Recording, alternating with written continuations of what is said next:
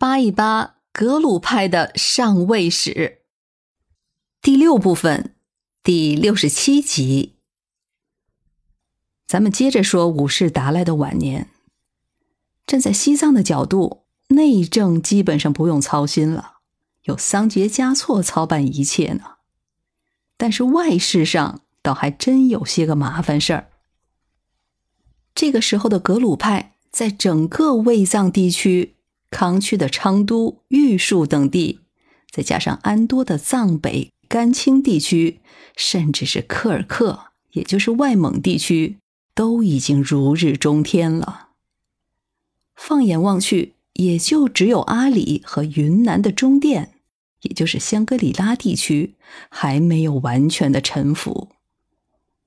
不要忘了哟，噶玛噶举派最大的 BOSS。也就是石氏黑帽系雀鹰多吉，此时还躲在云南木土司的羽翼之下呢。虽然是没有实质性的威胁了，但是也是一个隐患。说起来其实也简单，五世达赖的救世思想，或者说他的帝王思想，其实很重，一统天下也是心中夙愿。因此，有机会染指这两处地方，他当然不会错过。云南的事儿好办，毕竟距离还算近。其实，石氏黑帽系雀鹰多吉和格鲁派的矛盾并不深，很多事儿都是那个红帽系搞出来的。为了化解他们的矛盾，康熙皇帝出手了。一六五三年。也就是五世达赖受封回藏的那一年，康熙皇帝也向雀英多吉发出了邀请，找他进京。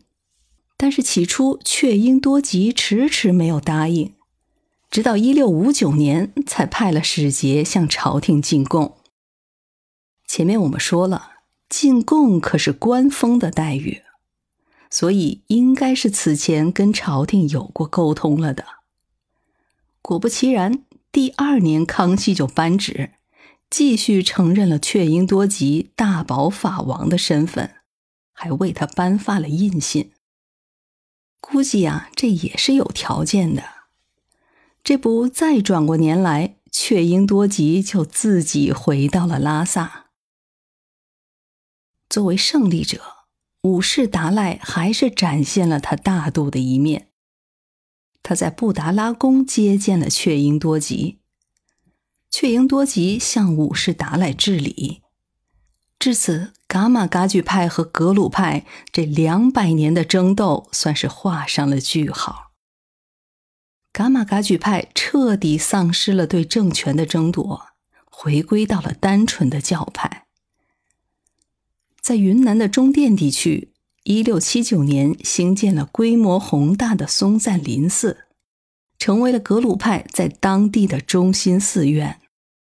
这就标志着格鲁派成功的占尽了中甸地区。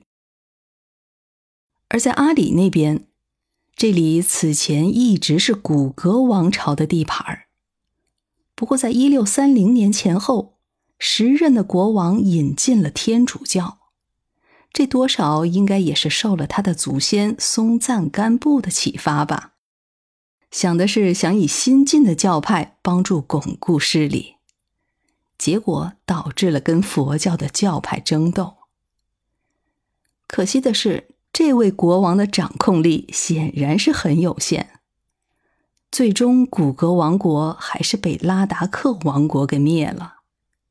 于是这里就一直是拉达克的统治范围了。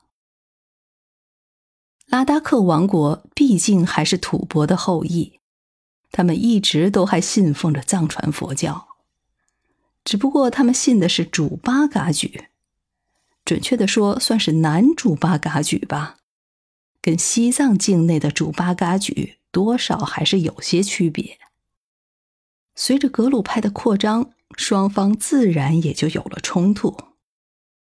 这个时候的格鲁派已经有和硕特部做后台了，于是，一六七九年的前后，达赖汗的一个弟弟，也就是固始汗的一个亲孙子，叫做甘丹才旺，他本来是在扎什伦布寺里出家，后来经过了五世达赖的同意，还俗出任了蒙藏联军的统领，带兵攻打了阿里地区。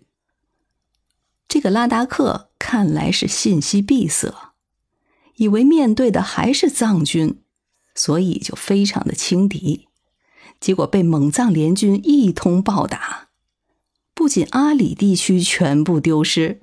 甚至连列城都被格鲁派给占了。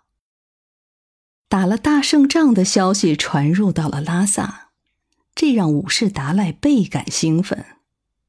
他为甘丹财旺在八廓街立了一根大经幡柱，以纪念他的这一重大胜利。这个在藏语里叫做塔钦，也就是这根经幡柱，至今还矗立在八廓街的东北角上。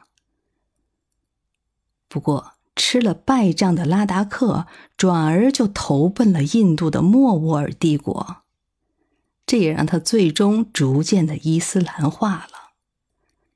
自古以来，打仗打的就是后勤补给，蒙藏联军千里跋涉高原地带，这时间长了，供给肯定有问题。所以到了后来，他们也吃了败仗。